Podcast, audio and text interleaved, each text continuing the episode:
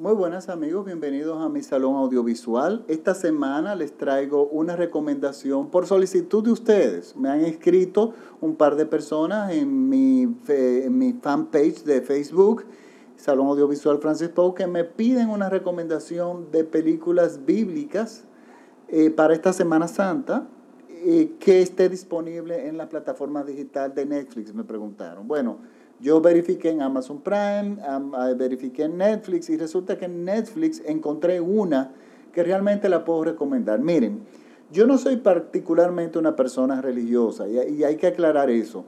Yo siempre di, pero sin embargo a mí me encantan las películas bíblicas.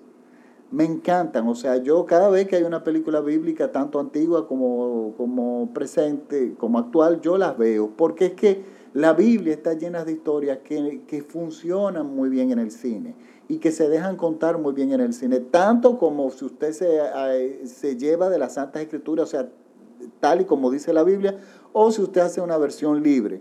Siempre son, son películas muy, muy eh, interesantes, siempre son costosas, porque en la mayoría de las historias bíblicas se necesita mucho dinero para contar esas historias, y por lo tanto a mí siempre me ha gustado ese tipo de cine y siempre lo veo en Semana Santa. Siempre tengo un, grupo de películas que veo invariablemente todos los años en Semana Santa. Pues bueno, quiero las películas que voy a recomendar hoy. Bueno, quiero aclarar, muchas de estas películas de, eh, bíblicas datan de la década de los años 50 cuando salió el Cinemascope, este formato eh, espectacular, cuando la pantalla cambió de ser cuadrada a rectangular, a rectangular, muchas películas bíblicas surgieron importantísimas y buenísimas en aquella época. Pero ha pasado mucho tiempo y resulta que, recuerden que yo siempre, antes de yo recomendar una película clásica, yo me he propuesto, es una condición que yo tengo en, mi, en, en, este, en este canal, en este medio, de recomendar películas que solamente hayan sido restauradas. Porque es que yo tengo la absoluta convicción de que si nosotros vemos una película que no ha sido restaurada, antigua, ya antigua eso incluye, tiene, incluye hasta los años 60, porque el, cine se, el, material del cine se degrada muy rápido. Entonces, no es justo para la película ni para ustedes yo recomendar una película que a ustedes no le va a gustar. Y no le va a gustar porque no va a estar restaurada. Entonces, bueno, me puse a buscar en Netflix y vi versiones recientes, pero a los 10 minutos las quitaba porque eran películas que como cine no estaban muy bien hechas. Sin embargo, encontré una joya que nadie se la debe perder. Quiero explicarle algo. En esta película es del director Cecil DeMille. Cecil DeMille es imposible pensar en el cine sin pensar y sin hablar en algún momento de Cecil DeMille.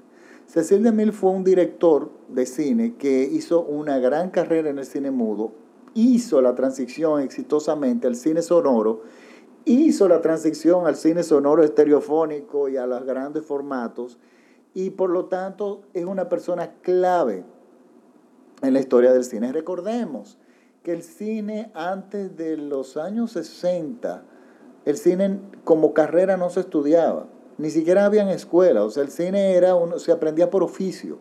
Por lo tanto, eh, la educación que tuvieron directores como Martin Scorsese, Francis Ford Coppola, Steven Spielberg, George Lucas, que es la primera generación de eh, directores graduados de universidades, realmente antes era por práctica y por talento que se hacían las cosas. Y bueno, y Cecil DeMille fue una persona que marcó, tanto en su foro, marcó en, en películas en, como director, pero también como efecto eh, eh, creador de, efectos especiales, de mover personas para crear, crear escenas que no se tenía la tecnología en aquella época, bueno, y la crearon para que se hiciera, se hiciera posible.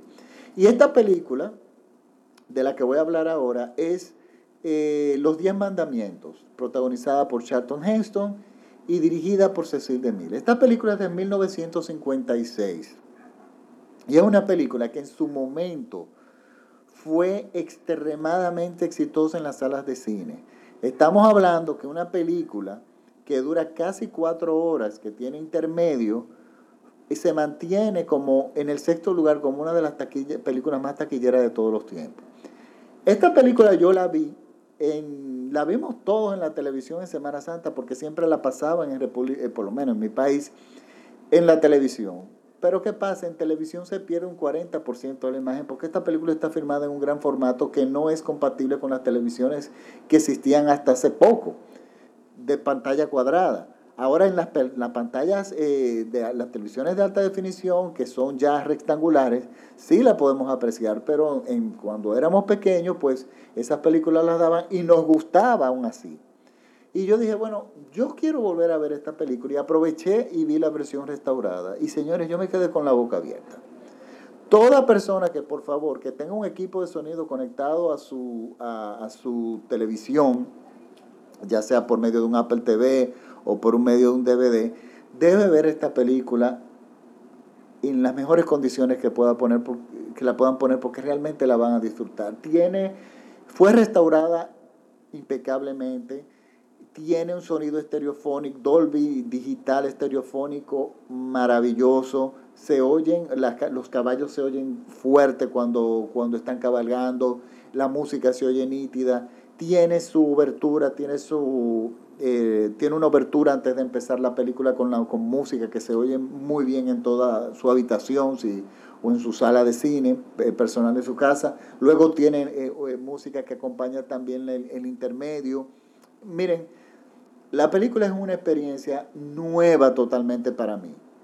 Y es una película que hay que verla, primero porque marca es la última película de Cecil DeMille, eh, la hizo ya con setenta y tantos años de edad y bueno, le dio un infarto durante la producción, pero es que estamos hablando de una película que en aquella época se mudaron a Egipto a crear escenarios en el desierto para filmar la película. Hoy todo eso se resuelve con una aplicación. Y eso uno lo ve hoy en día y uno sabe que es una aplicación. Ah, eso se hizo con computadora. Pero en aquella época, cuando vemos esta película, yo, pero esta gente construyeron todo aquello. Y está construido que uno parece que está caminando en el tiempo, en la, en la época de las pirámides. Y, y que está, oye, es impresionante. es un viaje en el tiempo que hoy no se puede hacer. Ese tipo de, cine hoy no se puede hacer creando ese tipo de escenario. Tú le sales con un productor diciendo, mira que yo quiero recrear las pirámides de Egipto, que no sea digital, y el director le va a decir, el productor le va a decir, usted está despedido, porque eso no es posible, si se puede hacer por medio de una aplicación. Por eso mismo es que yo no soy amante de las películas de superhéroes, porque yo soy, que hay mucho auge ahora mismo con ese tipo de películas, pero es porque yo pienso que esa película pronto, dentro de 10 años, tú lo vas a poder hacer con una aplicación en tu iPhone. Estoy exagerando, pero yo sé que ustedes entienden lo que, lo que yo quiero decir. Pero bueno, esta película tenemos eh, una puesta en escena, hay estética, hay equilibrio. Y señores, la escena de Moisés abriendo el mar rojo para que su pueblo cruce es una de las escenas más recordadas de la historia del cine porque todavía hoy en día nos impresiona. Y en esa escena eh, se concentra todas las habilidades y toda la experiencia que tenía Cecil de Mira a la hora de hacer esa película. Por ejemplo, la composición.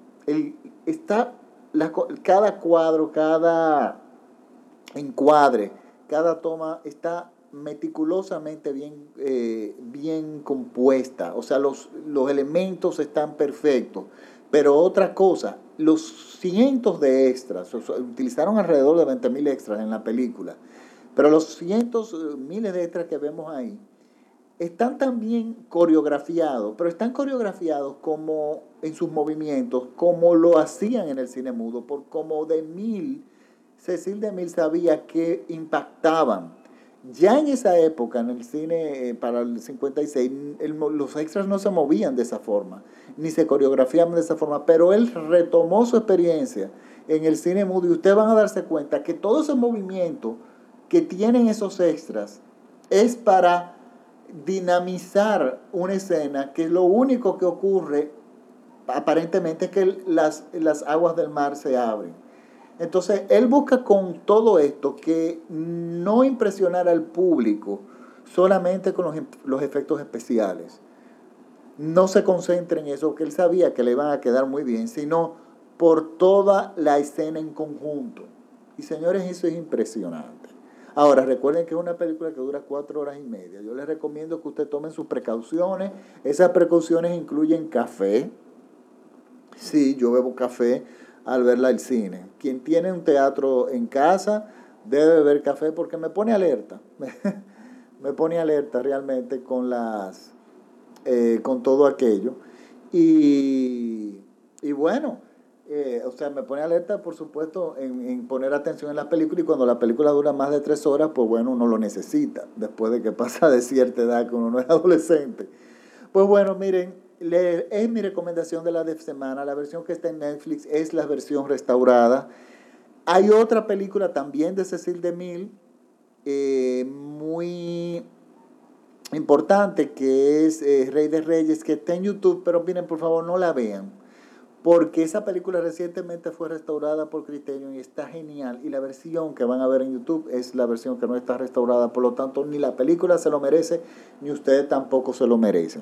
Yo quiero también hablar un poco sobre, antes de que se me olvide, sobre las producciones bíblicas, ya sean eh, mm, respetando las Santas Escrituras o versiones libres, siempre han dejado mucho dinero por lo tanto, siempre Hollywood las va a contar. Esta película, como les dije, está el, Los Diez Mandamientos, es una de las seis películas más taquilleras de todos los tiempos. Pero así lo mismo pasan con películas que no van tanto por la reglita, como dicen, que no son basadas en la Santa Escritura. Por ejemplo, le voy a poner el ejemplo de La Última Tentación de Cristo. La Última Tentación de Cristo fue una película basada en una novela no en las Santas Escrituras, la película desde el principio lo anuncia, que yo no soy experto bíblico, pero cuando yo vi la película que se estrenó en mi país, porque la película llegó, pero la influencia de la iglesia fue tal en aquel momento que no permitió que llegara a las salas de cine, pero sí la vimos en una función privada. Y después de que yo veo la película, digo yo, pero no, esta película yo no le veo absolutamente nada irreverente. Y se armó mundialmente una serie de protestas tan grandes de las personas religiosas indignados por la película, porque supuestamente ese Cristo sale pecando. Cuando yo toda la película, vi la película, me di cuenta que todas esas personas que estaban protestando nunca la vieron. Nunca. Hablaron, eh, eh, actuaron por un rumor. Y si usted no ve de lo que usted está criticando y por lo cual usted está movilizando masas, pues realmente el efecto que causó fue el esperado. Fue la película más taquillera de ese año. La gente corrió en estampidas a verla.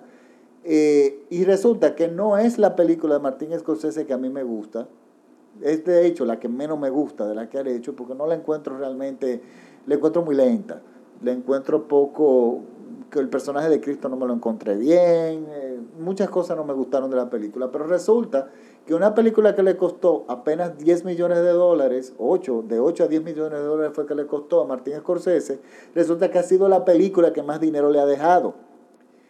O sea, eso fue el primero que... una película que le dio mucho trabajo conseguir dinero para contar esa historia y resulta que ha sido la... y que él pensó que era una película que no iba a durar ni dos o tres días en cartel, resulta que fue la película que más dinero le ha dejado.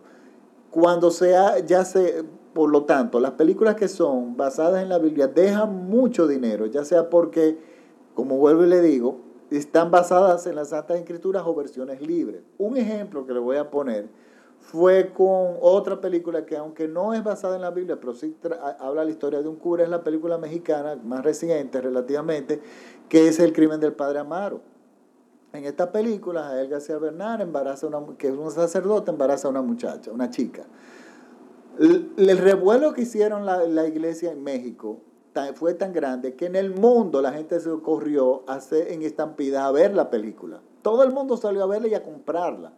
Y yo, es otra película que a mí no me gusta. O sea, no es porque trata un tema irreverente, es que simplemente la película no tiene peso por sí sola. Pero ¿qué pasó? El revuelo convirtió esa película en una de las más taquilleras. Y eso ha ocurrido con muchas otras películas. Jesucristo Superestrella, que es la historia de Cristo tal y como está en las Santas Escrituras. La única diferencia es que es una ópera rock musicalizada por hippies en su momento, un, un espectáculo que fue en Broadway. Eso fue un escándalo también. la gente rezando que cómo va a ser que los hippies van a representar pecaminosamente la vida de Cristo. Pues resulta que la película, después de un tiempo, la, la obra y después la película, todo el mundo dijo, pero esto, esto es muy, muy cercano a lo que realmente fue Cristo. Por lo tanto, cuando se tocan temas religiosos, eh, Hollywood sabe y los productores saben que eso causa revuelo y el revuelo causa dinero. Y fue lo que pasó con estas películas que se salen de la reglita, como digo yo, se salen de las santas escrituras, pero también, como digo, hay películas que están eh, basadas en las santas escrituras que son maravillosas, como es el caso este de los diez mandamientos o la propia muda Rey de Reyes, que ojalá algún día las pongan en Netflix o en Amazon Prime, para yo realmente recomendarla, porque realmente la película es una película muda basada en la vida de Cristo, preciosa o sea, preciosa que yo no les puedo explicar. Y hay muchas también del cine mudo. Tenemos de Juana de Arco, eh, la, la película francesa, eh, por de, muda también. Es una película muda que se desarrolla en un juicio, el juicio de Juana de Arco, pero entonces es una película muda donde la gente habla, pero es un cine mudo. ¿Cómo nosotros vamos a entender? Ahí está la genialidad del director. Es una película que realmente que estuvo perdida durante mucho tiempo en un manicomio apareció una copia y a partir de esa copia pudieron hacer la restauración de hoy en día. Y, pero esa no está en plataformas digitales, esa está disponible en DVD. Cuando esté disponible en plataformas digitales, eh, yo realmente la voy a recomendar. Esa se llama eh, La Pasión de Juana de Arco de Drenier, un director francés y es una película muda. Pero nada, esa no está disponible en las plataformas digitales. Esta tendrían que comprarlo y esperar que les llegue. Y bueno, si quieren más información sobre eso, pues entonces yo le doy el link donde la pueden comprar. Pero mientras tanto, Los Diez Mandamientos es una película que todos tienen que ver. Por lo tanto, espero que las disfruten y nada, un abrazo y nos vemos todos la próxima semana en otro de mis podcasts. Recuérdense que me pueden seguir gratis y descargar gratis mis podcasts en iTunes Stores, me buscan así como Salón Audiovisual Francis Poe, en TuneIn y en SoundCloud, en, todas las, en esas tres plataformas gratis. Claro, yo siempre cuelgo los links en mi, Facebook, en mi Facebook, en mi fanpage, en el Salón Audiovisual Francis Poe, que también ustedes pueden acceder por ahí. Y estoy en Twitter y en Instagram como Francis Poe, me pueden seguir. Por lo tanto, nada, espero que la disfruten y nos vemos hasta la próxima semana. Chao.